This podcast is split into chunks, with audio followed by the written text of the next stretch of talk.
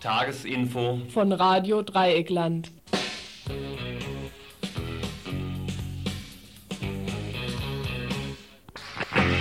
Meine, wir können damit leben, möchte man so ausdrücken, sodass wir sagen können, wir können damit leben.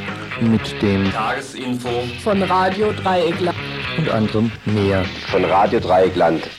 Und damit auch von Radio Dreieckland gesagt werden kann. Wir können damit leben und also immerhin können damit leben, möchte man so ausdrücken. Dazu braucht es immer wieder euch.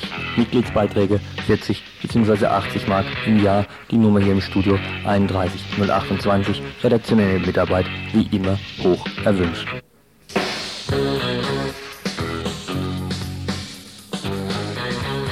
Ich meine, wir können damit leben. Wie auch immer, hier ist das RDL-Tagesinfo heute Dienstag, 23.04.91. Herzlich willkommen dazu. Und die Themen in der Übersicht, wenn Andreas, jawohl, jetzt ist es soweit, die Themen im Überblick.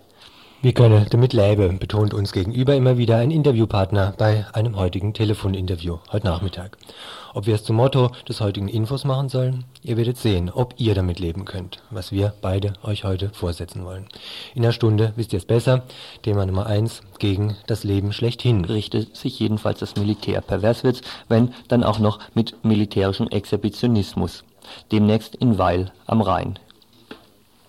Hierzu gleich eine Kurznachricht, ebenso zu dem Thema Atommafia und Bauvorhaben in der Freiburger Viere sowie öffentlichen Nahverkehr. Hernach dann Thema Wohnen hier in Freiburg. Ein Gespräch mit Manfred Wolf vom Mieterbeirat zum Thema geplante ähm, Wohnwertmiete und Mieterhöhung bei der Freiburger Siedlungsgesellschaft. Auch heute wieder unsere Medienecke. Leider nur zu zweit. Heute im Dienstagsinfo, aber das hat einen Vorteil, dass unsere Kollegin Traudel nämlich heuer just in Stuttgart ist, bei dem sogenannten Rundfunkdialog der Landesanstalt für Kommunikation. Von ihr einige Worte live aus Stuttgart zur geplanten Neuordnung der Medienlandschaft im Ländle. Von der LFK, LFK dann zur KTS, dem geplanten Kongresszentrum hier in Freiburg. Eindeutig ist der Bürger- und Bürgerinnenwille hier in der Stadt über den geplanten Betonklotz basisdemokratisch zu entscheiden. Politisch in der Defensive versucht die Stadtverwaltung nun juristische Tricks durchzuziehen. Ein Gespräch mit einem Mitglied der Bürgerinitiative gegen die Kultur- und Tagungsstätte oder Kongresszentrum anlässlich des heutigen Gemeinderatsentscheides zum Thema Bürgerentscheid.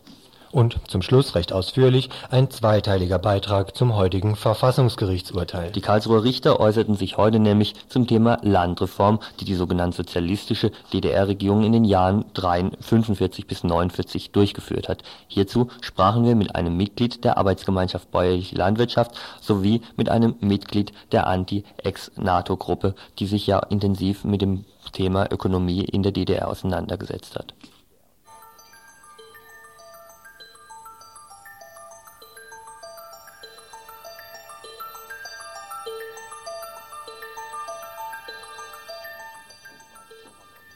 Heute vor einer Woche, aber auch immer wieder in unserer Ökosendung berichten und berichteten wir über aktuelle Machenschaften der Atommafia. In einem Schreiben der Grünen teilte eben die uns heute mit, dass das Badenwerk gegenwärtig mit neuen erforderlichen AKWs drohe. In Baden-Württemberg seit 19 sei 1990 der Stromverbrauch um 3,2 Prozent gestiegen, wofür das Badenwerk schließlich nichts könne.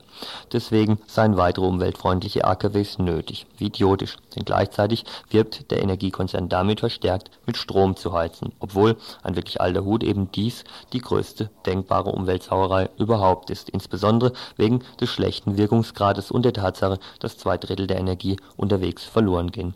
Insgesamt also dreimal so viel Energie nötig ist, um die Bude warm zu kriegen, als hätte Mensch direkt den Ölofen im Keller stehen. Jede verbrauchte und den Monopolisten bezahlte Kilowattstunde also schon wieder ein Argument für eben die, uns immer noch mehr AKWs vor die Nase zu setzen. Über die Beweggründe, gut organisierten öffentlichen Nahverkehr einzuführen, lässt sich trefflich streiten. Zum Beispiel steigern für die Seite des Kapitalisten erfreulicherweise in gut erschlossenen Gebieten die Grundstückspreise. Durch die höhere Zahl sich auf dem Arbeitsmarkt bewerbender Menschen steigt der Lohndruck. Insofern lässt sich jede Verbesserung des Nahverkehrs auch negativ sehen. Trotzdem aus ökologischer Sicht erfreulich, dass mittlerweile nichts mehr der Einführung der Regio-Umweltkarte im Wege zu stehen scheint. Höchstwahrscheinlich ab dem 1. Juli dieses Jahres wird sie zu haben sein und im Bereich zwischen Müllheim und Herbolzheim sowie Schluchsee und Breisach für 49 Mark monatlich auch übertragbar zur Benutzung sämtlicher öffentlicher Verkehrsmittel einladen. Vielleicht ein Anreiz mehr, ab und an das Auto stehen zu lassen. Schwierigkeiten und damit Verzögerung könnte es höchstens noch wegen Unstimmigkeiten bei der Zuschussgewährung der verschiedenen Landkreise geben. Aber auch dann wäre lediglich eine Verzögerung des Inkrafttretens der neuen Regelung die Folge. Der Sache selbst scheint nichts mehr im Wege zu stehen, teilt die Stadt Freiburg mit.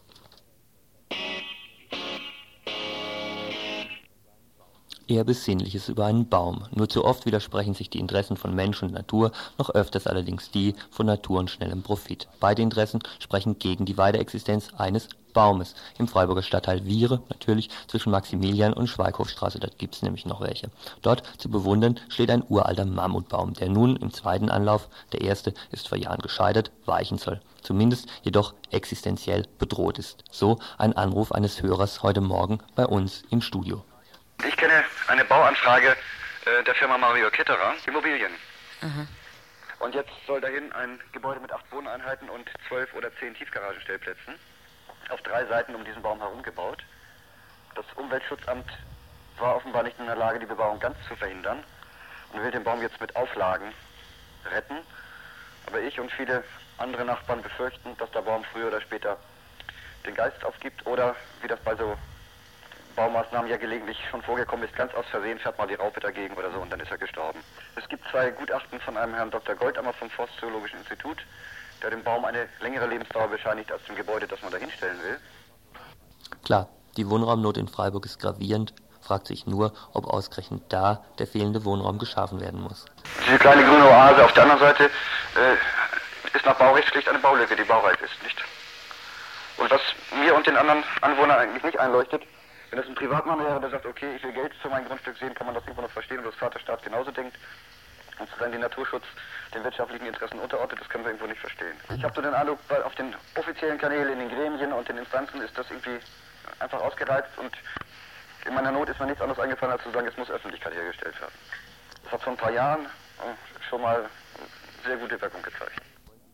In den kommenden Tagen wollen die Wirmer Bürger und Bürgerinnen nun eine Unterschriftensammlung beginnen sowie Widerspruch gegen das Bauvorhaben einlegen.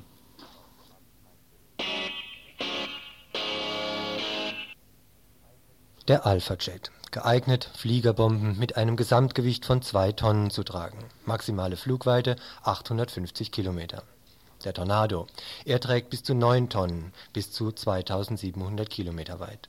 Beides Militärflugzeuge, die keineswegs nur defensiven Charakter haben, vielmehr Hightech-Geräte unserer Luftwaffe, bestens geeignet für den geplanten, vielleicht auch mal offensiven Einsatz dieser hiesigen deutschen Armee. Ärgerlich nur, dass das Image der teuren Prestigeobjekte in letzter Zeit so gelitten hat. Die Aktivitäten der Bundeswehr, etwa in der Türkei, waren doch weniger als erwartet auf Gegenliebe des deutschen Michels gestoßen auch dies Anlass für die Militärs, in Weil am Rhein eine Militärshow abzuziehen, wo eben diese genannten Objekte unter anderem zu besichtigen sein werden. Nicht unwidersprochen allerdings, die örtliche Arbeitsgruppe gegen die Luftwaffenausstellung wird ebenfalls vor Ort sein. Ein kurzes Gespräch heute Morgen mit einem Mitarbeiter. Diese Woche soll also ab Donnerstag bis nächsten Dienstag macht die Bundeswehr eine Ausstellung zum Thema unsere Luftwaffe. Man stellt da einen Tornado, einen Alpha-Jet aus, macht Flugschauen mit Hubschraubern und eine Modenschau, man beachte. Dazu eingeladen sind interessanterweise sämtliche Schulklassen ab 6. Klasse aus dem ganzen Landkreis Lörrach, die mit Sonderbussen dahin gekarrt werden, um tja, sie letztlich wohl zu indoktrinieren. Mhm. Indoktrinieren wird man euch wahrscheinlich vorwerfen. Ich würde mal sagen, informieren wollt ihr die Arbeitsgruppe gegen die Luftwaffenausstellung darüber, was dort geplant ist in der ganzen Reihe von Veranstaltungen. Die fangen am Donnerstag an. Vielleicht kannst du kurz schildern, an welchen Terminen was stattfindet und was besucht werden kann. Also diese Luftwaffenausstellung findet auf dem Messeplatz in Weil statt und direkt da werden wir auch ein Infozelt ab Donnerstag haben, in dem Filme zu dem Thema gezeigt werden und eine Ausstellung über Kriegsfolgen aus München da sein wird. Dann ist am Wochenende ein Aktionswochenende geplant mit einer Demonstration. Der Auftakt ist am Rathausplatz in Weil. Es wird dann über die Hauptstraße gezogen zum Messeplatz. Da an diesem Tag ist noch Raum für weitere Aktionen, die spontan kommen können, auch von euch. Am Sonntag spielt um 14 Uhr die Gruppe Blechschaden aus Freiburg und es wird eine Krüppelparade parallel zur, zur Modenschau stattfinden. Wer hinfahren möchte, Aktivitäten der Friedensfreunde und Freundinnen sind ab Donnerstag bis kommenden Dienstag im dortigen Infozelt, außerdem wie gesagt Samstag ab halb zehn die Demo sowie sonntags um die Mittagszeit verschiedene andere Aktivitäten auf dem Messeplatz in Weil am Rhein.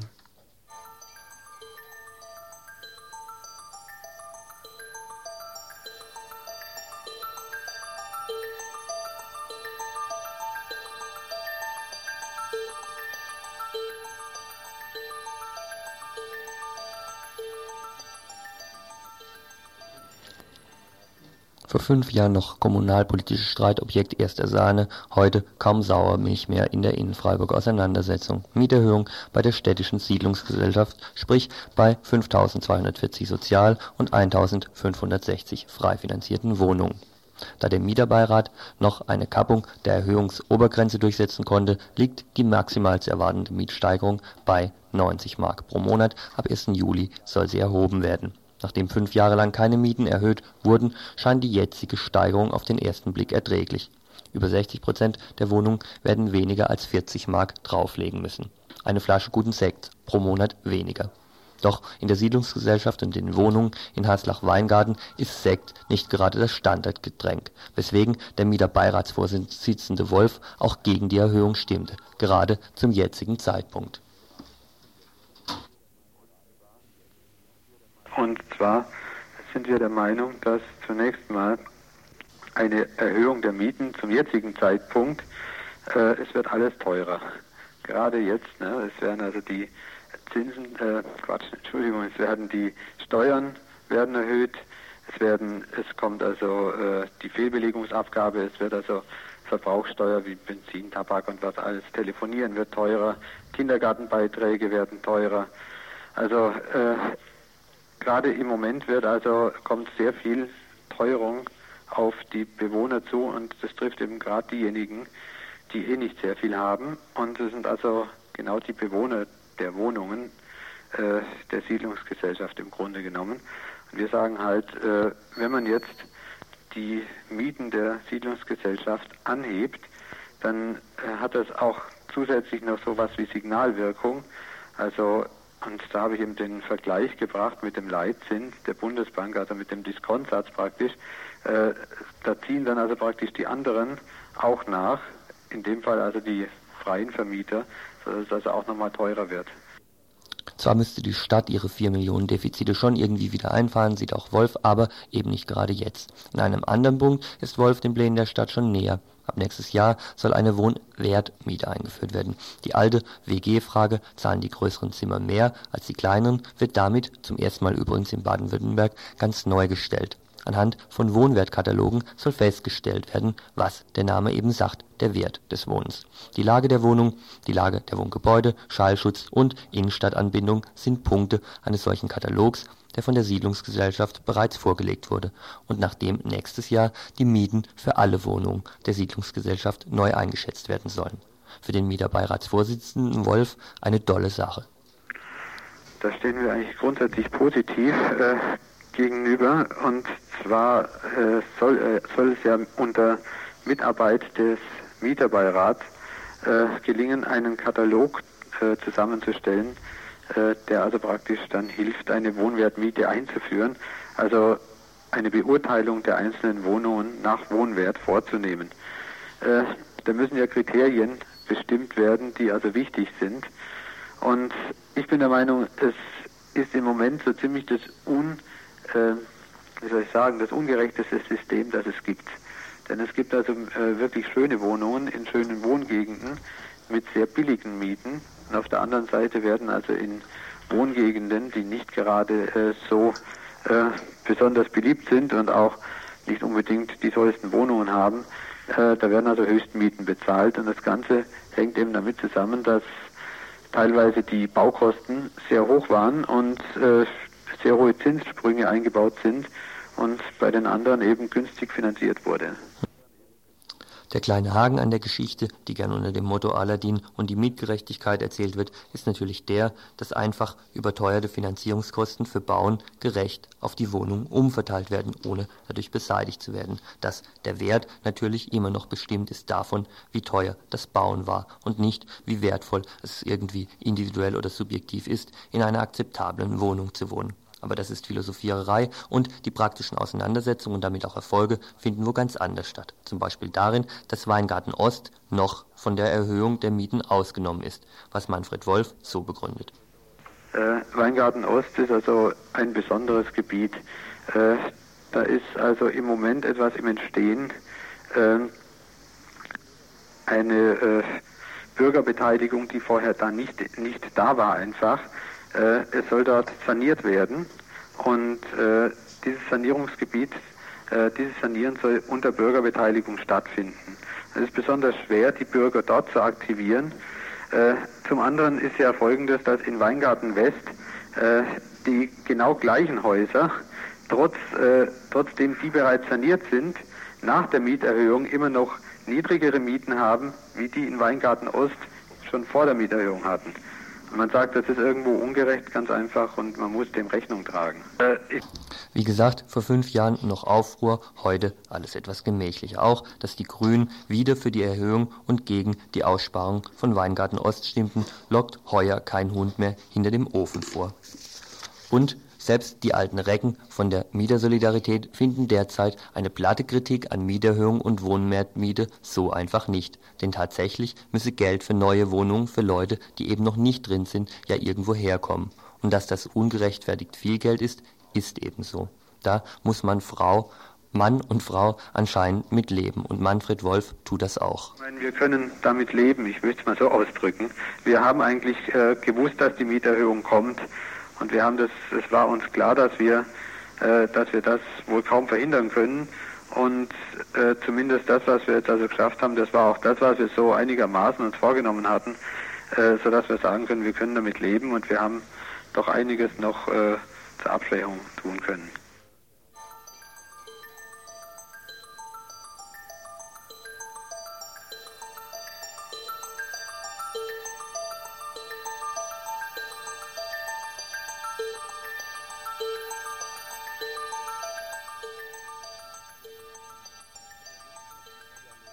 Zwei Tage Rundfunkdialog 91 in Stuttgart veranstaltet von der Landesanstalt für Kommunikation, die Anstalt hier in Baden-Württemberg, die also die Privatlizenz und auch die Lizenz an Radio Dreieckland vergibt. Mit dabei von Radio Dreieckland die Geschäftsführerin und der Geschäftsführer am Telefon jetzt Traudel Günnel, die Geschäftsführerin also von Radio Dreieckland. Ähm, erzähl doch mal schnell, was ist denn die Absicht dieser zwei Tage dieses Dialoges in Stuttgart? Ja, das ist eigentlich ganz einfach zu sehen. Es gibt nämlich nur ein großes Thema und das ist die Frage, wie kann die Wirtschaftlichkeit der privatkommerziellen Veranstalter verbessert werden oder kurz gesagt, wie können die Gewinne, die bisher zum Teil eben noch nicht so rosig sind für die kommerziellen Rundfunkveranstalter im Ländle, wie können die denn gesteigert werden? Jetzt äh, trifft es sich äh, günstig, dass gerade zum Zeitpunkt dieser Tagung der neue Gesetzentwurf für die Novellierung des Landesmediengesetzes seitens der CDU vorgelegt worden ist. Und da sind natürlich die Vorgaben denn äh, auch gemacht. Es geht darum, eine Verknappung der Frequenzen, eine Verknappung der Veranstalter, die Hörfunkprogramme anbieten können. Das heißt einfach weniger Leute, die sich um den gemeinsamen Futtertrog Werbeeinnahmen dann scharren können. Und deswegen eben äh, erhoffen sich die Einzelnen oder erhofft sich auch die Landesregierung dann für die einzelnen Veranstalter größere Gewinne.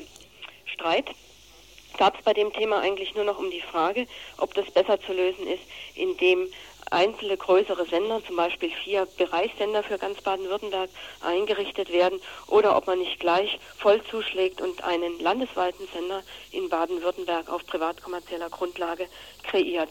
Hm. Jetzt sah es doch aber in den letzten Wochen und Monaten durchaus teilweise so aus, als ob die Landesanstalt für Kommunikation als Gesamte nicht unbedingt immer äh, gleich äh, der medienpolitischen Meinung der CDU-Landtagsfraktion ist. Äh, glättet sich diese, ähm, diese Differenz auf diesen, äh, in diesem Dialog wieder erheblich oder wie ist das? Also für mich war da jetzt in der Position der Landesanstalt für Kommunikation als offizielles Gremium ist die natürlich auch CDU dominiert und seitens der Landesregierung kein großer Unterschied ähm, ja, irgendwie nachzuvollziehen. Das mag nachher im Detail vielleicht noch da sein. Der Gesetzentwurf, von dem ich gerade sprach, liegt erst seit einem Tag vor. Mhm. Der konnte noch nicht studiert werden. Das heißt, es wurden immer nur recht allgemeine Ausführungen dazu gemacht. Aber äh, wozu Ausführungen gemacht wurden, und zwar in hinlänglicher Länge und Breite, waren diese Wirtschaftlichkeitsuntersuchungen, eingeladen halt Wirtschaftsforschungsinstitute, Prognos, Basel und andere, die im Prinzip äh, sich darüber unterhielten, wie kann denn der, das Werbeaufkommen, was maximal bis zu einer Quote von, sagen wir mal, 70 Millionen, 80 Millionen D-Mark in Baden-Württemberg gesteigert werden kann. Wie kann das optimal aufgerufen, abgerufen werden und wie kann das auch optimal unter den verschiedenen Veranstaltern verteilt werden? Das war eigentlich die ausschließliche Diskussion des gestrigen Tages. Gut, des gestrigen Tages. Uns ist ja eine zweitägige Veranstaltung, dann ging es heute sicher um ganz andere Sachen, denn heute stand ja auch nicht Wirtschaftlichkeit auf der Tagesordnung. Nein, heute war die Frage der technischen Innovation ähm, das beherrschende Thema und ist es noch, wobei ich das so einschätzen würde, dass es eigentlich ein Unterpunkt sozusagen Punkt 1a unter der Wirtschaftlichkeit ist. Da geht es um die Frage, welche Innovationen zur Rundfunkübertragung würden es denn den privaten Veranstaltern erleichtern, optimale Übertragungsqualitäten zu haben, ohne sogenannte In Infer Interferenzen, also ohne äh, dass, dass ihr eigenes Programm nicht optimal im Verbreitungsgebiet zum Empfangen ist. Und da war dann auch wieder sehr auffällig die Vertreter, die dort zu Wort kamen, die sogenannten Experten, ich nenne die Firmen Bosch, Philips, Dornier, die dann und äh, eben auch die Bundespost noch, die dann jeweils ähm, über digitale ISDN und so weiter Systeme in der Rundfunkübertragung sprachen. Hauptforderung, auf die wohl sich auch alle einigen, ist die, dass wenn man äh, zum Beispiel die digitale Verbreitungstechnik, also ISDN-Netze, ähm, benutzen sollte für den privatkommerziellen Hörfunk und vielleicht auch den öffentlich-rechtlichen, dass das dann in der großen Zusammenarbeit zwischen Industrie, Politik und Technik nur passieren kann. Also sozusagen ein großer runder Tisch. Und das Zweite, was für uns ziemlich relevant vielleicht ist, dass da auch die Landesanstalt für Kommunikation aufgefordert ist, von ihren Geldern tüchtig zuzuschießen. Das heißt, Gebühren, die die Landesanstalt bekommt, für diese technischen Innovationen, technische Infrastruktur dann auch anzuwenden. Hm. Jetzt habe ich heute Morgen noch gelesen und dachte schon, so dröge wird das Ganze vielleicht doch nicht, weil der äh, Vorstandsvorsitzende der LFK, der Helmut Engler, anscheinend in seinem Eröffnungsreferat, ob das jetzt immer stimmt oder nicht, äh, sich dazu ausgelassen hätte, dass äh, private Radios mehr Programmsparten für spezifische Hörerschichten anbieten sollen. Aber was du erzählst, ähm, ist ja unter diesem ähm, ziemlich 300 Teilnehmer und 90 Prozent Männern, sagst du, äh, sind ja solche inhaltlichen Sachen bisher überhaupt nicht gefallen. Ist das gar kein Thema? Die Inhalte sind kein Thema. Nein, also das muss man einfach so sagen. Ähm, ja, ein kleiner, Be äh, also ein kleiner, ja, kleine Begebenheit am Rande war die, ich habe da also einen kleinen Wortbeitrag gemacht, um darauf hinzuweisen gestern, dass eben es über die Inhalte nicht geht, über die Frage, die als das, die Verabschiedung des diesen, also des noch gültigen Landesmediengesetzes anstand, um die Frage der direkten Beteiligung von Bürgern und Bürgerinnen im Nahraum, von direkter demokratischer Mitwirkung an so einem Medium, dass diese Fragen überhaupt nicht mehr fallen. Da kamen dann einige Teilnehmer hinterher auf mich zu und sagten, das sei ja wohl der einzige Beitrag gewesen, der in, in einem programmlich inhaltliche Ausrichtung ging, aber der wurde eigentlich nur am Rande erwähnt. Was ähm, auch noch schwierig ist vielleicht ähm, und was sich auch abzeichnet, ist, dass die Frage dieser Frequenznutzungen, also wie jetzt die großen Verbreitungsgebiete für zukünftig große Sender ausgerichtet werden, dass das für uns als Radio Dreieckland ziemlich wichtig wird. Insofern, als unsere Frequenz eventuell ja verbraten werden soll zu so einem Zusammenschluss und wir natürlich als nicht kommerzielle Veranstalter nicht äh, Lust haben weil, und auch nicht wollen und auch nicht können, uns mit irgendjemand anderem zusammenzuschließen, weil das ausschließlich kommerzielle Veranstalter sind. Das heißt, bei der zukünftigen Vergabe der Frequenzen, die dann 1994 ansteht, ähm, wird es ganz schön hart werden für uns, überhaupt unseren Anspruch auf eine Frequenz noch zu sichern. Schade, dass es so wenig um Inhalte ging, denn wenn das in dieser Richtung von Herrn Engler weitergegangen wäre, dieses spezifische Programmsparten für spezifische Hörerschichten, wäre genau das, was Radio Dreigland anders anbietet als die anderen. Aber wie gesagt, darum ging es in Stuttgart offensichtlich nicht. Traudel Gönnel wird jedenfalls nächste Woche weniger als Geschäftsführerin, sondern als inhaltliche Programmmacherin wieder im Radio Dreigland Dienstags Info zu hören sein und dann mit programmatisch inhaltlichen Beiträgen.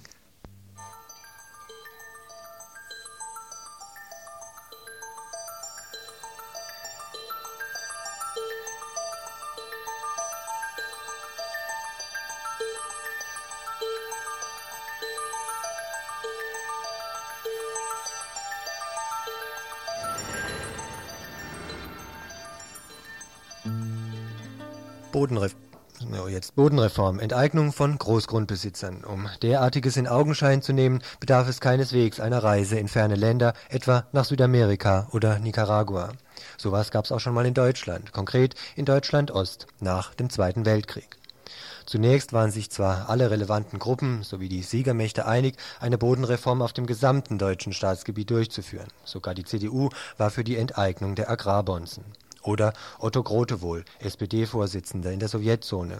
Der erklärte im September 1945, die politische Seite der Bodenreform ist die Beseitigung des verderblichen Einflusses der Junker auf die Geschichte Deutschlands. Beseitigung des Großgrundbesitzes bedeutet die Trockenlegung eines gesellschaftlichen Sumpfes, in dem die Giftpflanzen Imperialismus und Militarismus üppig wucherten. Mit einer umfassenden Agrarreform wird eine bis in die Tiefe des deutschen Volkes reichende Wurzel des Faschismus ausgerissen. Nicht ganz abwegige Überlegung dieses, nur waren sie auf dem Gebiet der späteren BRD wieder recht schnell vergessen. Wie auch in der Industrie saßen schon bald wieder die alten Bonzen in ihren Sesseln, faschistische Vergangenheit war in der Westzone schon bald kein Makel mehr. Anders in der, sowjetischen, in der sowjetisch besetzten Zone der späteren DDR. Dort wurde ernst gemacht mit der Enteignung von Bauern, die entweder das Naziregime aktiv mitgeprägt hatten oder andererseits mit mehr als 100 Hektar Privatbesitz zum Großbauerntum gehörten. Heute nun fällte das Bundesverfassungsgericht ein richtungsweisendes Urteil. Die Landreform der Jahre 1945 bis 49 darf nicht rückgängig gemacht werden. Gefordert hatten dies verschiedene Organisationen, zum Beispiel die Organisation Deutscher Waldbesitzerverbände und ähnliche. Um den Hintergründen dieser Landreform auf deutschem Boden etwas näher zu kommen, sprachen wir deshalb heute mit Klaus Holz zu eher theoretischen Überlegungen, die die sozialistische Regierung denn auch dazu bewogen hatten, die Landreform durchzuführen. Dies im zweiten Teil dieses Beitrages. Zuerst, jetzt gleich allerdings, einige Anmerkungen von Peter Heffner. Er ist Mitglied der katholischen Landjugendbewegung und steht damit der eher ökologisch orientierten Arbeitsgemeinschaft Bäuerliche Landwirtschaft nahe. Ihn fragte ich zu Beginn unseres Gesprächs, wieso Zusammenhänge bestehen zwischen etwa Großgrundbesitz und Imperialismus. Also der Großgrundbesitz war speziell in Mecklenburg-Vorpommern mit sehr großen Betrieben vertreten und äh, machte dort eine äh, Politik, die als, ja, wurde ja immer von dem Junkertum gesprochen, äh, eine Politik war sehr stark verflochten mit, mit dem Militär, von der Tradition, Geschichte her.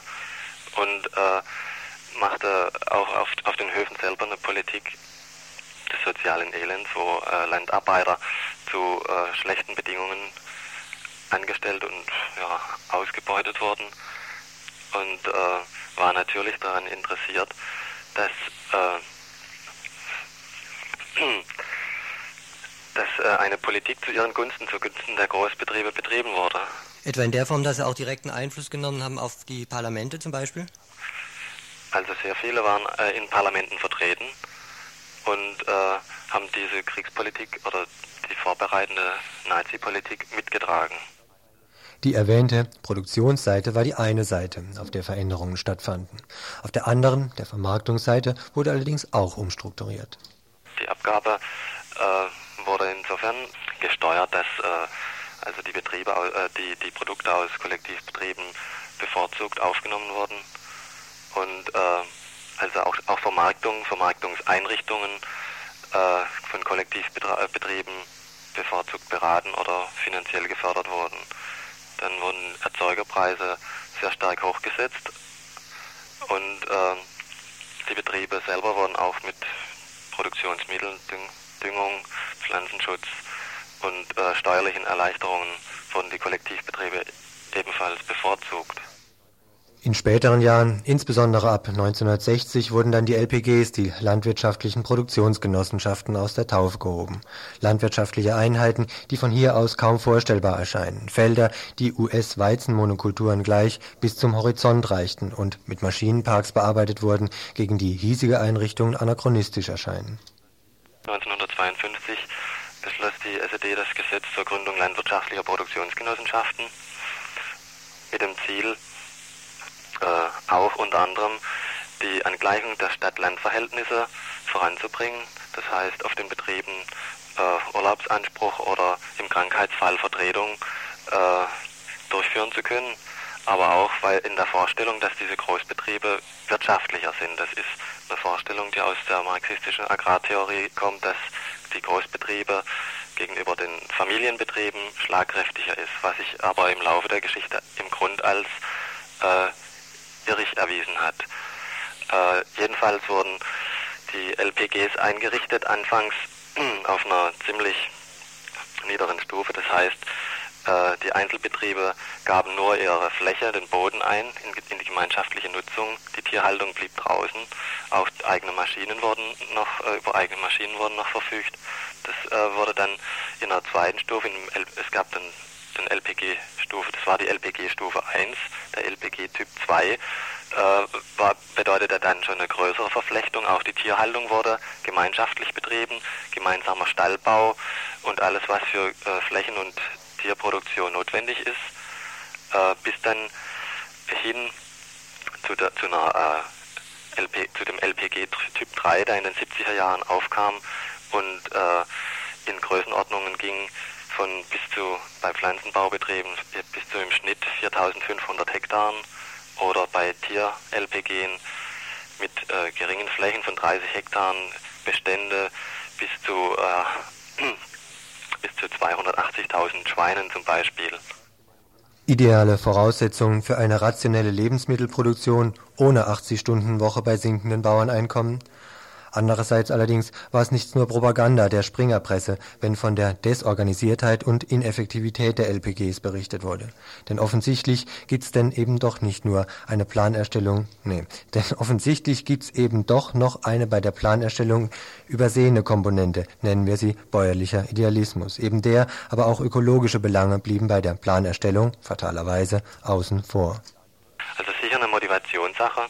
Die andere äh, Sache ist, dass äh, diese riesen LPG zum Teil über natürliche äh, Standardvoraussetzungen hinweggegangen sind und äh, die zum Teil die Landschaft großflächig ausgeräumt haben und dann äh, unterschiedliche Bodenqualitäten versucht haben zu, zu, zu, nivellieren, beziehungsweise dann, äh, es ging ja so weit, dass in den sogenannten Ernteschlachten die LPGs sich überboten haben, wer welche wann zuerst fertig ist. Äh, ganz abgesehen davon, ob die Getreidebestände vollständig abgereift waren oder nicht. Äh, die ökologischen äh, Belange wurden sehr stark zurückgedrängt. Es wurden Flächen in, in intensive Nutzung genommen, also marginale Flächen, Flächen, die aufgrund von natürlichen ja, Standardvoraussetzungen, also hängig, Berg, Bergland, dann aber auch Flussauen, wurden ähm, massiv kultiviert, trainiert, intensiv äh, mit Pflanzenschutz und Düngung äh, auf ein höheres Ertragsniveau angehoben, aus, aus, der, aus dem Hintergrund heraus, weil man wollte sich autark ernähren, versorgen. Äh, dadurch kam es halt zu, zu, vielen ökologischen Sünden, wenn man so sagen will. Und äh, durch, also es wurde äh, durchschnittlich sehr viel Chemie eingesetzt, um diese Eigenversorgung gewährleisten zu können. Eben dies scheint mittlerweile hierzulande ja kaum mehr möglich zu sein. Und nach dem Anschluss der DDR wird es wohl auch in den fünf neuen Bundesländern für die Landwirtschaft nicht gerade rosig aussehen. War eben dort bis zum Jahr 1989 zumindest menschenwürdig produziert worden, was man von der hiesigen Landwirtschaft nun nicht unbedingt sagen kann, so werden hinfort Besitzverhältnisse hin oder her alle negative vereint auftreten. Die Agroindustrie wird, Verfassungsgerichtsurteil hin oder her, auch dort Einzug halten. Die alten Giftorgien werden weiterhin, nun dann im Namen des kapitalistischen Profits stattfinden. Mit riesigen, den Boden verdichtenden Maschinen wird gearbeitet werden. Der Energieeinsatz für die Kunstdüngerproduktion wird mindestens der alte bleiben. Auch die alten Monokulturen werden wohl bestehen bleiben. Obwohl es an Ideen, die zumindest erste Reformchenansätze sein könnten, nicht mangelt. Die Arbeitsgemeinschaft Bäuerliche Landwirtschaft etwa griff kürzlich einen SPD-Vorschlag auf, der die Bildung von bäuerlichen Gemeinschaften, kleinen Kollektivbetrieben erleichtern soll. Bestimmt keine Lösung für die EG-weite Agrarkrise, aber vielleicht ein Ansatz, der etwas motivierenderes Arbeiten als das in den LPGs ermöglicht und vielleicht auch einen Schritt hin zur ökologischen Kreislaufwirtschaft ermöglicht. Denn zigtausend Hektar LPGs nachzutrauern ist sicher unnötig, sich auf die kapitalistischen Agroindustrien zu freuen, allerdings nicht minder. Ja, neben mir sitzt jetzt Klaus Holz von der Ex-Antinado-Gruppe. Wir hatten das ja auch mal vorgestellt, die sich intensiver in der letzten Zeit mit ähm, der Wirtschaft in in der ehemaligen DDR auseinandergesetzt haben, auch eine größere Broschüre, was in dieser Broschüre herausgebracht haben. Was in dieser Broschüre auffällt, und das ist ähm, quasi gut marxistische Tradition eigentlich, dass es ähm, sehr viel um, um Produktionsverhältnisse in der industriellen Produktion oder dann auch um, im konsumtiven Bereich geht, aber im Grunde so ein Thema wie Landwirtschaft eigentlich nicht so wahnsinnig ähm, behandelt wird. Die äh, Landwirtschaft spielt ja auch in den frühen marxistischen Ansätzen keine so große Rolle. Im Kommunistenmanifest heißt es quasi noch, dass man da einfach ähm, wie, wie heißt es, Arbeiterheere ähm, mit, hin, mit hinschicken müsste, um quasi diesen Sektor ungefähr dem, äh, dem industriellen Angliedern. Das kam dann wohl erst überhaupt in, in der frühen Sowjetunion, also durch, äh, durch den Marxismus, Leninismus, diese Konzepte, dass auch die Landwirtschaft eingebunden werden muss. Kann man denn das beurteilen, ob das ähm, irgendwie sehr schnell schüssige Konzepte waren und deswegen vielleicht auch gar nicht so richtig ähm, die Sache trafen? Da muss man, muss man, was die Sowjetunion betrifft, muss man, denke ich, mindestens zwei grundsätzliche Dinge unterscheiden. Auf der einen Seite war das zunächst ein politisches Problem, also um die russische Revolution, insbesondere direkt danach, war das politische Problem bestand ja darin, dass die Sowjetunion als wenig industrialisiertes Land in der Masse der Bevölkerung nach wie vor agrarisch produzierende Bevölkerung war. Und darin besteht dann das politische Problem, nämlich diese Bauernschaft äh, zu integrieren, also etwa, wie das dann bei Lenin immer wieder heißt, Arbeiterklasse und Bauern äh, zusammen äh, im Aufbau dieser Sowjetmacht zu begreifen. Das ist zunächst ein politisches Problem. Äh, das ist das eine. Und das zweite, die ökonomische Seite davon äh, wird in der Sowjetunion ähm, eigentlich erst in, in den 30ern, in der zweiten Hälfte der 30er Jahre, äh, grundlegend eingegriffen, nämlich in der Zwangskollektivierung der Bauern in der Sowjetunion. Das findet dann unter Stalin statt. Das heißt also, der, der Zugriff, die Veränderung der Produktion äh, im Agrarbereich findet wesentlich später äh, in der Sowjetunion statt. Zunächst war das für Lenin, war das, denke ich, primär ein politisches Problem, nämlich dass ein Großteil der Bevölkerung Bauern und eben nicht Proletarier und Proletarierinnen waren und damit, äh, wie du richtig gesagt hast, die von der Tradition her, der Arbeiterbewegung her, äh, damit natürlich ein neu, neues Problem entstanden ist. Aber mhm. zunächst das politisches Problem. Mhm. Ich fragte auch deshalb danach, weil ihr auch sehr die These vertretet und du hast gesagt, es gilt auch tatsächlich für diesen Agrarbereich, dass Entwicklungen, wie sie in der Sowjetunion gelaufen sind, dann in der frühen sozialistischen Besatzungszone und in der späteren DDR einfach nachvollzogen wurde. Wie sahen das ähm, direkt nach dem Krieg 45 aus? Das Urteil heute ging ja auch erstmal um die Enteignung 45 bis 49. Gab es da sehr viel? Ähm, Gab es da auch eine große agrarische Bevölkerung oder wie sah das da aus? Nein, das, das kann man da nicht mehr sagen. Deutschland war ja 1945 ein hochindustrialisiertes Land. Das heißt, es ist nicht vergleichbar mit der frühen Sowjetunion 1920, was die Bevölkerungsanteile äh, betrifft. Der Vergleich äh, ist anders, nämlich die Phasen der, der ökonomischen Politik. Äh, und die, da findet sich wieder eine Parallele in der Entwicklung der DDR und der Sowjetunion. Denn das hat das Urteil ja heute äh, ähm, ja bestätigt, die Enteignung zwischen 45 und 49, soweit sie äh, Besitz an Boden betreffe, hießen ja in der DDR, dass zunächst dieses enteignete Land privatisiert wird in die Hand kleiner Bauern. Das heißt, es war Bauern. einzelner Bauern, mhm. ja, also einzelner privater äh, Bauern. Es war Großgrundbesitz im Großen und Ganzen. Die, so, also die, die Parole war aus Junkernhand in Bauern, aus, Junker, aus Junkerland in Bauernhand. Das hieß in private Bauernhand. Und ähnlich wie in der Sowjetunion erst in der zweiten Hälfte der 50er Jahre wird dieses zunächst private Bauernland dann zwangskollektiviert in die LPGs. Mhm. Gut, und diese zweite Phase dieser landwirtschaftlichen Produktionsgenossenschaften, wie du gerade sagtest, kam dann in den 50er Jahren in der zweiten Hälfte. Was geschah da dann wirklich? Äh, da wurden dann diese privaten Bauern, die also bis zu dem Zeitpunkt, eine Zahl habe ich jetzt nicht im Kopf, aber im Großen und Ganzen äh, im Privatbesitz waren, wird dann in diesen Jahren erst äh, zwangskollektiviert. Das heißt, diese privaten Bauern verlieren ihr Eigentumsrecht äh, und werden mit mehr oder minder massivem Druck in die LPGs also in die landwirtschaftlichen Produktionsgenossenschaften äh, reingezwungen. Mhm. Und da ist auch das rechtliche Problem jetzt, deswegen wird da auch mit einem gewissen Recht unterschieden äh, zwischen den Eigentumsfragen, die an diesen Enteignungen hängen in den 50er Jahren und die Eigentumsfragen, die vor 49 mhm. äh, stattfinden. Was jetzt im vorigen Beitrag schon sehr angesprochen wurde, ihr behandelt äh, in eurer Broschüre ja auch ausführlich ähm, die Schwächen der, aber eher, eher, wie gesagt, der industriellen Produktion. Wie beurteilt ihr denn dieses Modell äh, landwirtschaftliche Betriebsgenossenschaften? Ich, ich, würde dann ganz zustimmen, dass wir uns ausschließlich oder so vorrangig, wie du sagst, auf die Industrie äh, beziehen. Denn ein ganz entscheidender Punkt, um den es uns immer wieder geht, ist ja genau die Frage, was wird produziert. Ne? Mhm. In der Planwirtschaft soll das ja durch Plan bestimmt werden, was auch produziert wird.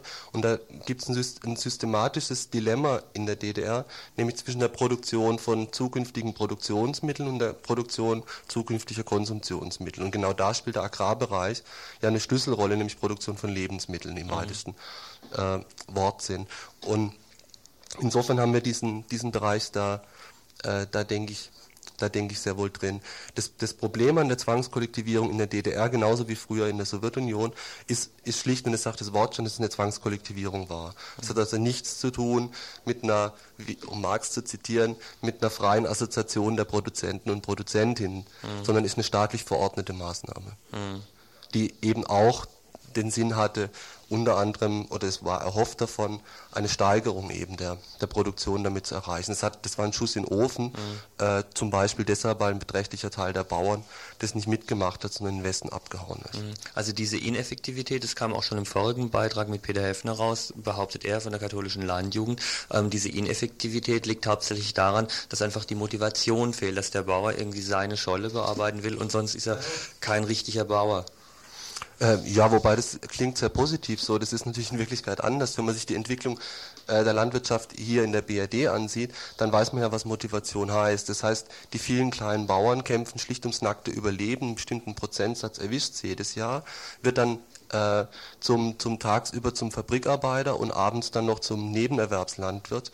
Und es ist natürlich klar, unter dem, wenn das Motivation ist, also dieser unmittelbare nackte Konkurrenzdruck, der ja gerade im Agrarbereich sehr, sehr direkt abgegeben wird an die einzelnen äh, Bauern, äh, dann ist natürlich richtig, unter dieser Motivation wird natürlich Höchstleistung ökonomisch äh, erbracht und ist natürlich produktiver. Aber darin besteht ja dann auch äh, ja, das, was man Kapitalismus nennt.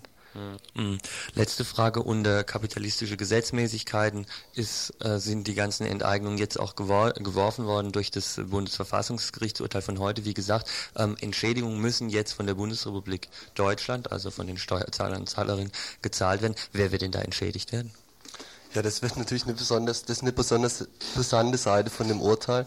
Äh, entschädigt werden dabei vor allem zwei Gruppen. Das sind zum einen die Großgrundbesitzer, die bis 45 eben Großgrundbesitz hatten, dann enteignet wurden.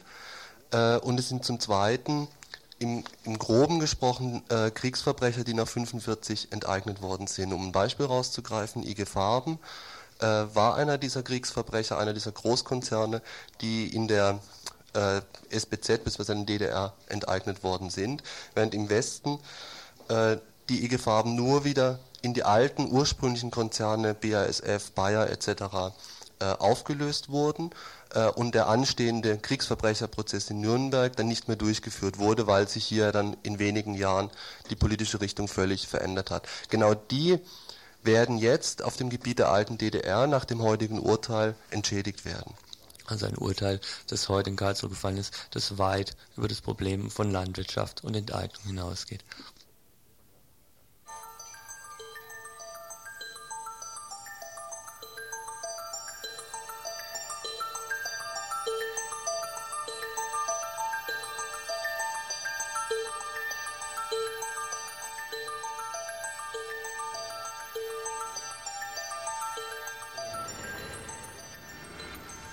Ohne Netz und doppelten Boden kommen wir jetzt gleich zu unserem letzten Thema. Wenn ihr vor 45 Minuten die Themenvorschau gehört habt, wisst ihr, ein Thema fehlt noch, nämlich Thema Kongresszentrum hier in Freiburg. Ihr habt es vielleicht eben noch gehört, als ich das Mikro aufgemacht habe, hat noch die Tür geklappt. Ich hatte überhaupt keine Möglichkeit, noch mit dem Matthias Hochkamp zu reden. Du kommst direkt gerade aus dem Gemeinderat hier aus Freiburg. Heute hat der Gemeinderat darüber entschieden, nehme ich mal an, ist wohl kaum anders äh, zu erwarten, ja, wie zu erwarten, entschieden, dass ein weiterer Bürgerentscheid zum Thema Kongresszentrum in Freiburg nicht zulässig ist. Vielleicht schilderst einfach mal so deine Eindrücke. Was lief da und wie haben sie das denn irgendwie begründet? Ja, ganz nett waren die Ausführungen eigentlich von Margot Quaitsch von der SPD, von der Inge Trietz und von der Bettina Bremser. Also sie haben sich eindeutig für die unmittelbare Demokratie ausgesprochen und haben also für den Bürgerentscheid votiert. Aber eben eine Minderheitenposition, wie zu erwarten, damit genau, dann geäußert. Es ging wohl 26 zu 19 aus, wobei zwei Leute krank waren. Mhm. Gut, jetzt wird es also dabei bleiben. Äh, die Bürgerinitiative gegen das Kongresszentrum muss sich auf den juristischen, auf den Klageweg begeben. Mhm. Was ist denn da jetzt dann der nächste Schritt, den ihr jetzt äh, einleiten werdet? Also zunächst werden wir Widerspruch einlegen beim Regierungspräsidium. Das wird wahrscheinlich negativ beschieden werden, sodass wir dann vor das Verwaltungsgericht Freiburg gehen müssen. Mal ganz formal, die ganze Sache ist eh eine formale. Wieso ist das Regierungspräsidium für eine kommunale Sache zuständig? Das ist die Rechtsaufsichtsbehörde für die Von Gemeinde. der Landesregierung. Mhm. Mhm. An die müsst ihr als, euch als Erste wenden und die werden dann erwartungsgemäß auch wieder ablehnen? Mhm, genau. Und dann ist der nächste Schritt? Klage beim Verwaltungsgericht Freiburg. Auch da ist also zumindest auf dieser kommunalen Ebene ja auch rechtssicher wohl damit zu rechnen, dass die der Klage nicht stattgeben. Ja, Oder habt ihr da noch ein bisschen noch gar nicht so raus. Wir sind da schon auch optimistisch eingestellt. Mhm. Das Verwaltungsgericht hat ja letztens auch erst die B31 rausgekippt sodass also nicht von vornherein gesagt werden kann, dass es also zu einer positiven Entscheidung zugunsten der Stadt kommen wird. Problematisch ist eigentlich nur, dass also dieses Verfahren vom Verwaltungsgericht bestimmt äh, acht Monate, ungefähr acht Monate dauern wird und die Stadt ja bis dahin ihre Planung weiter fortsetzt. Na gut, nur sind die Planungen halb so wild, solange nicht gebaut wird. Heißt es, solange irgendwas nicht entschieden ist, kann auch nicht gebaut werden? Oder? Die könnten eigentlich anfangen zu bauen. Könnten sie. Mhm. Woran liegt das? Das liegt daran, dass eben dieser Widerspruch und die Klage beim Verwaltungsgericht für sich keine aufschiebende Wirkung haben. Nun ist es so, wenn dann angefangen wird zu bauen, Anfang Februar, äh, ist die Entscheidung des Verwaltungsgerichts wahrscheinlich noch nicht da. Sollten wir dann da auch noch verlieren, dann müssten wir weitergehen bis zum Verwaltungsgerichtshof Mannheim. Das würde nochmal ein Jahr dauern sodass dann die KTS im Rohbau durchaus schon stehen könnte. Müsste ich doch nochmal zurückfragen. Ich entsinne mich an verschiedene AKW-Vorhaben, wo äh, zum Beispiel auch so ein Rechtsstreit, das heißt dann anhängig ist, ne? Mhm, mhm, ähm, wo dann einstweilig angeordnet wurde, es kann nicht gebaut werden, solange nicht entschieden ist, ob die ganze Sache überhaupt zulässig ist. Mhm, mhm. Wieso ist es jetzt in der Sache KTS anders? Also bei äh, Vorgehen gegen äh, Baumaßnahmen, da dreht sich um eine Anfechtungsklage die dann also eine aufschiebende Wirkung hat. Wir wollen aber eigentlich eine Verpflichtungsklage. Und dann müsste man noch einen extra Antrag auf einstweiligen Rechtsschutz stellen. Mhm. Der hat im Moment aber noch keinen Sinn, äh, weil, äh, äh, weil, weil äh, die KTS oder ja erst im Februar in Planung gehen soll. Mhm. Und das heißt, im Moment besteht dafür eben noch kein, kein Anordnungsgrund. Mhm. Das heißt also, eine einstweilige Anordnung hätte im Moment keinen Sinn. Mhm. Wir hatten vorhin auch nochmal beim, als wir kurz telefoniert hatten, ja mal äh, aufgedröselt. Im einen Fall ähm, würde ich mich auch auf den Klageweg gegen ein Bauwerk begeben und in diesem mhm. Fall, das was du wohl eben formuliert hast, du musst mhm. dich auf eine, du forderst was in diesem mhm, Klageweg, genau. in dem es jetzt hier geht, ähm, geht es eben nicht gegen das Bauwerk, sondern es geht für den Bürgerentscheid. Das ist dann mhm. wohl diese juristische genau, Spitzfindigkeit, mhm. will ich jetzt mal sagen. Ein feiner, aber wichtiger Unterschied ja. in dem Fall. Was heißt das jetzt dann konkret für eure politische Arbeit? Was werdet ihr jetzt dann weiter tun? Also es sieht so aus, dass die Stadt also jetzt die Planung fortführt, obwohl sie rechtlich auf sehr unsicherem Boden steht. Es kann durchaus passieren, dass das Verwaltungsgericht oder der Verwaltungsgerichtshof Mannheim äh, dem Bürgerentscheid stattgeben wird, dass dann die KTS im Rohbau schon steht und dass dann die Bevölkerung und Bürger, Bürgerinnenschaft von Freiburg sich gegen die KTS ausspricht und dann das Teil wieder abgerissen werden muss. Heißt, im Grunde müsste jetzt schon wieder politischer Druck gemacht werden, weil mhm. die Juristerei im Moment zu träge einerseits genau. ist und auch noch mhm. zu unsicher. Genau. Und mhm. ihr würdet euch vermutlich dann auch in diese Richtung jetzt dann bewegen müssen als mhm. Bürgerinitiative. Mhm. mhm. Dass es eben fatal ist, dass die Stadt nicht auf diese Bürger, Bürgerinnenforderungen eingeht, äh, dass sie vielmehr versuchen, mit aller Gewalt ihre Planungen durchzusetzen und eben diese 18.000 Unterschriften völlig ignorieren. Wie seht ihr denn dann konkret jetzt dann eure Arbeit aus? Wie wird es denn unmittelbar dann weitergehen? Wer sich jetzt zum Beispiel bei euch noch einklinken will, um diesen politischen Druck äh, zu forcieren, mhm. was habt ihr denn jetzt konkret dann vor? Also wir sind noch konkret am Überlegen, wie wir vorgehen sollen, auch vom Verwaltungsgericht, eben auch diese einstweilige Anordnung. Dann, wie wir weiter politisch vorgehen wollen, das ist auch noch im Gespräch. Da streben wir eigentlich in die Zusammenarbeit an, auch mit den anderen Gruppen, mit der Stadtteil Ini Stühlinger und so fort. Und wir treffen uns eigentlich Donnerstagabends um 8 Uhr in meinem Bürgerbräukeller, also Wöchentlich. Löwenbräu. Wöchentlich. Mhm. Mhm. Tja, dann wird es wohl so sein, dass die ganze juristische Schiene sich dann doch eben als Luftblase irgendwie jetzt rausgestellt hat erstmal, wenn sie im Grunde parallel zu der Juristerei mit den Bauten, Bauvorbereitungen beginnen können. Mhm, mhm. ja, das liegt eben daran, dass also die einstweilige Anordnung keine Aussicht, ja, ja. also im Moment noch nicht vor Februar keine Aussichten hätte. Mhm. Und dass man eben jetzt im Vorfeld höchstens auf den möglichen Erfolg in der Hauptsache, das heißt also im VGH Mannheim und am Verwaltungsgericht Freiburg verweisen kann. Mhm. Dass man, dass die Stadt eben sich auf sehr unsicherem Gelände bewegt und dass man auf diesem Gebiet, also bei dieser unsicheren Rechtslage nicht einfach 133 Millionen Mark ausgibt. Mhm. Mhm. Klingt vollkommen logisch, nur sind die juristischen Gegebenheiten manchmal nicht gerade so, dass sie einsichtig sind, scheint mir jetzt gerade mal. Okay, ich danke dir erstmal für die Einschätzung oder gab es noch irgendwas Aktuelles vom Gemeinderat? Nee, da war nichts mehr dabei. Zu erwähnen bleibt vielleicht noch, dass Rolf Asal also jetzt auch für einen Bürgerentscheid votiert hat. Also das ist der von der ÖDP? ÖDP. Aha. Der hatte seine Ansicht geändert. Also ah, aus ja. diesen Gründen eben auch unsichere Rechtslage, 133 Millionen in Sand gesetzt und so weiter. Ah, ja. Und das fand ich ganz vernünftig auch. Na gut. Gut, lassen wir es dabei. Wir werden weiterhin an, beim Thema dranbleiben. Schönen Dank, dass du gekommen bist.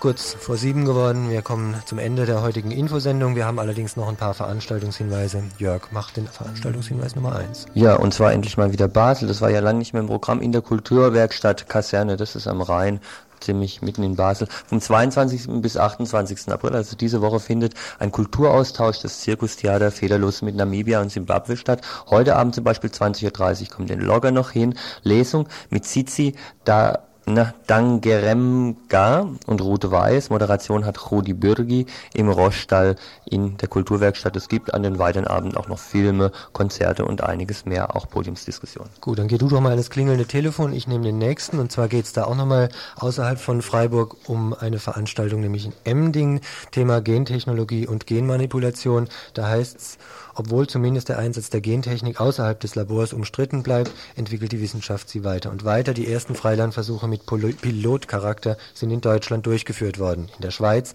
besetzen Umweltschützer einen Kartoffelacker, auf dem gentechnisch manipulierte Pflanzen angebaut werden. Also diesem ganzen Themenkomplex sowie äh, dann etwas konkreter auch noch zum Thema gentechnische Manipulation am Menschen und wie die verhindert werden können, gibt es eine Veranstaltung und zwar in Emding, sagte ich gerade schon, um 20 Uhr heute Abend, 23.04. 20 Uhr im Bürgersaal des Rathauses. Eine Podiumsdiskussion.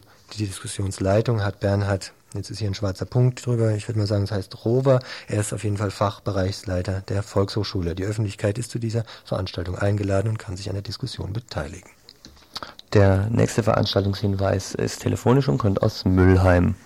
Die grünen alternativen Listen Heidersheim und Booking veranstalten gemeinsam heute Abend einen Informationsabend zum Thema Stromlieferungsverträge mit dem Badenwerk.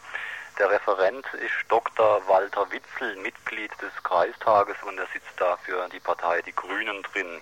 Er wird über die positiven und negativen Seiten der Verträge informieren. Anschließend ist Gelegenheit zur Diskussion, schreiben die GALers weiter. Ort der Veranstaltung ist das Gasthaus Markgräflerhof in Buckingen. 20 Uhr im Booking Gasthaus Markgräflerhof zum Badenwerk und seinen Bemühungen, die Stromlieferungsverträge weitere 20 Jahre festzuschreiben. Eine weitere Veranstaltung findet heute in Freiburg statt, auch aus einer Reihe, nämlich Deserteure, Verräter oder Vorbilder. Beteiligt an dieser Reihe sind unter anderem Ärzte und Ärztinnen gegen Atomkrieg, Freiburger Friedenswoche, Arbeitsstelle Friedenserziehung an der Pädagogischen Hochschule Freiburg, Christlicher Friedensrat, Deutsche Friedensgesellschaft, Vereinigte Kriegsdienstgegner und Ökologische Ärzteinitiative. Heute Abend, wie gesagt, die Auftaktveranstaltung im Hörsaal 2004 im KG2, das ist in der Universität um 20 Uhr, das ist in einer Stunde Manfred Messerschmidt, Freiburg Deserteure im Zweiten Weltkrieg, die erste von na, acht Veranstaltungen zum Thema Deserteure, Verräter oder Vorbilder. Heute KG2, Hörsaal 2004, 20 Uhr. Ja, wir haben noch eine ganze Reihe anderer Veranstaltungshinweise. Zum Beispiel gibt es eine kleine Veranstaltung von Greenpeace zum Thema Regenwald, Waldsterben und Verkehr. Die findet noch bis zum kommenden Freitag, 26. April hier in Freiburg statt. Und zwar von 13 bis 18 Uhr, jeweils montags bis donnerstags und freitags von 13 bis 16 Uhr. Thema also von Greenpeace Ausstellung zum Thema Regenwald, Waldsterben und Verkehr. Und eigentlich gerade noch dran, noch sowas. Ähm, da gibt es eine zentrale Schadstoffsammlung. Ist untypisch, dass wir sowas hier ankündigen. Ich finde es trotzdem für die sinnvoll, die vielleicht noch irgendwelchen Dreck daheim haben. Die findet am nächsten Wochenende statt. Samstag von 9 bis 12 Uhr können Gifte in haushaltsüblichen Mengen bei dem Fuhrpark in der Berliner Straße, der Berliner Allee 29 und in der Dreikönigstraße 51 abgegeben werden. Und wem das alles zu viel ist, der und die kann auch zu Hause bleiben heute Abend. Frauen und Lesben, Radio und Radio Dreikland auf 102,3 MHz von 20 bis 22 Uhr hören. Auf dem Programm steht heute eine kritische Auseinandersetzung mit dem Buch und auch mit dem Film Nicht ohne meine Tochter und außerdem Informationen über die Lesbenfilmtage. So, ja, dann könnt ihr aber, wenn ihr zum Beispiel die Sendung doch hören wollt, könnt ihr sie vielleicht morgen in der Wiederholung ab halb eins hören und gleichzeitig heute Abend um 20 Uhr in den Gemeindesaal der Christusgemeinde gehen. Da ist nämlich zum Thema Judentum gestern und Judentum heute Henny Seidemann, sie ist jüdische Vorsitzende der Gesellschaft für christlich-jüdische Zusammenarbeit in München anwesend und wird dazu eben berichten als Zeitzeugin. Heute Abend 20 Uhr im Gemeindesaal der Christusgemeinde. Jörg, du noch was? Nee, nicht für heute. Nicht dann mache ich. Mhm. Na, dann mach doch mal weiter. Ich habe auch noch was für später mal. Also ja gut. Also äh, ich habe hier für morgen, weil nämlich morgen gibt es ja auch kein richtiges Info, deswegen vielleicht auch keine Veranstaltungshinweise. Offenes AKJ, das ist Arbeitskreis kritische Juristen, Juristinnen, Diskussionsplenum. Jeden Mittwoch ist es um 20 Uhr in der alten Uni, Bertholdstraße 17, Raum 102b. Morgen, morgen Morgen findet statt, da habe ich's. Thema Asyl, das langsame Sterben eines Grundrechtes, 20 Uhr, alte Uni, wie gesagt, Bertholdstraße 17, Raum 102b. Vorbereitung dafür hatte Stefan Zimmermann. Dann, ich sagte schon für noch weiter ab, noch eine Veranstaltung kommenden Freitag, ein Solidaritätsfest in Sachen Kurdistan im Haus der Jugend hier in Freiburg. 19 Uhr ist Beginn, Kurden kochen Kebab. Ich weiß zwar nicht, wie man Kebab kocht, aber das werdet ihr dann sehen. Äh, für das Chisro-Projekt ist es um 19 Uhr, außerdem um 20 Uhr dann Musik mit der Gruppe Dangaroo Tomcat und der nächste Veranstaltungshinweis hat eben gerade schon wieder das Telefon geklingelt. Hast du gerade? Ja, heute Abend um 20 Uhr findet im Strandcafé ein offenes Plenum vom Frauen- und Mädchengesundheitszentrum statt. Ja. Johannes Hermann, guten Tag. Entschuldigung, sind wir hier fürchterlich hektisch, es haben nämlich zwei Telefons gleichzeitig geklingelt. Vielleicht kannst du ja noch ein bisschen erzählen, worum es da geht, ähm, was Thema sein wird. Sprich gerade mit mir? Ja, eigentlich ja. mit dir, ja. Ja, wir wollten einfach alle interessierten Frauen und Mädchen nochmal einladen, unser neues Programm vorstellen und generell einfach Frauen die Möglichkeit geben, Kritik und Anregungen loszuwerden. Mhm. Ja. Also heute Abend um, um 20 Uhr im Strandcafé, 20 Uhr im Strandcafé hier ja. mitten in Freiburg im Grün. Okay. Gut, Dankeschön. Danke. Mhm. So, und den letzten Veranstaltungshinweis, denke ich mal, ist es für heute, den möchte ich ganz betont ankündigen. Und zwar ist der äh, der erste oder eine zumindest der Veranstaltungen, die vom AHK im Moment stattfinden. Arbeitskreis Erinnern und Begegnen in Ihringen-Wasenweiler arbeitet da mit. Eine Veranstaltung morgen, Mittwoch, 20 Uhr, zum Thema, lese ich jetzt gerade mal vor aus dem kleinen Heftchen, der Friedhof, der gute Ort der Landjuden, symbolisiert die Verbundenheit mit der dörflichen Heimat ebenso wie die Rückbesinnung auf das Volk Israel. Zum Friedhof zogen Juden und Christen in besseren Zeiten des Zusammenlebens gemeinsam. Dennoch unterschied sich die Form des Abschiednehmens vom Toten in vielen Bräuchen von der christlichen Umwelt. Die christlichen Auffassungen über Kirche und Friedhof lassen sich aber nicht auf Bild von Synagoge und gutem Ort übertragen. Ein Grund für manch unsensibles Verhalten, das nur durch eine genauere Kenntnis überwunden werden kann. Ihr könnt diese Unkenntnis, so ihr sie vielleicht auch habt, überwinden, morgen Abend um 20 Uhr in einer Veranstaltung mit Jacques Bloch aus Basel zum Thema jüdische, Gebräu jüdische Gebräuche und Riten bei Tod und Bestattung. Und damit genau in der Zeit und keine Sekunde überzogen, weil fünf Minuten zu spät angefangen. Ach Gott, auch noch die Volksküche in der Wonnhalte, da gibt's Lasagne als letzter Veranstaltungshinweis. Jetzt bricht er mir damit die Rede ab. Also in der Wonnhalte 1A Lasagne. Und damit pünktlich zu Ende, weil Tschüss. eben, weil eben fünf Minuten später angefangen war das wieder das. Du, Jörg, die Das- Kassette ist nicht drin. Jetzt muss noch ein Satz War loswerden. das wieder, jetzt legt er die Kassette ein und dann kommt aus der Kassette, dass es das war, das Tagesinfo von Radio Dreieckland. Thank you.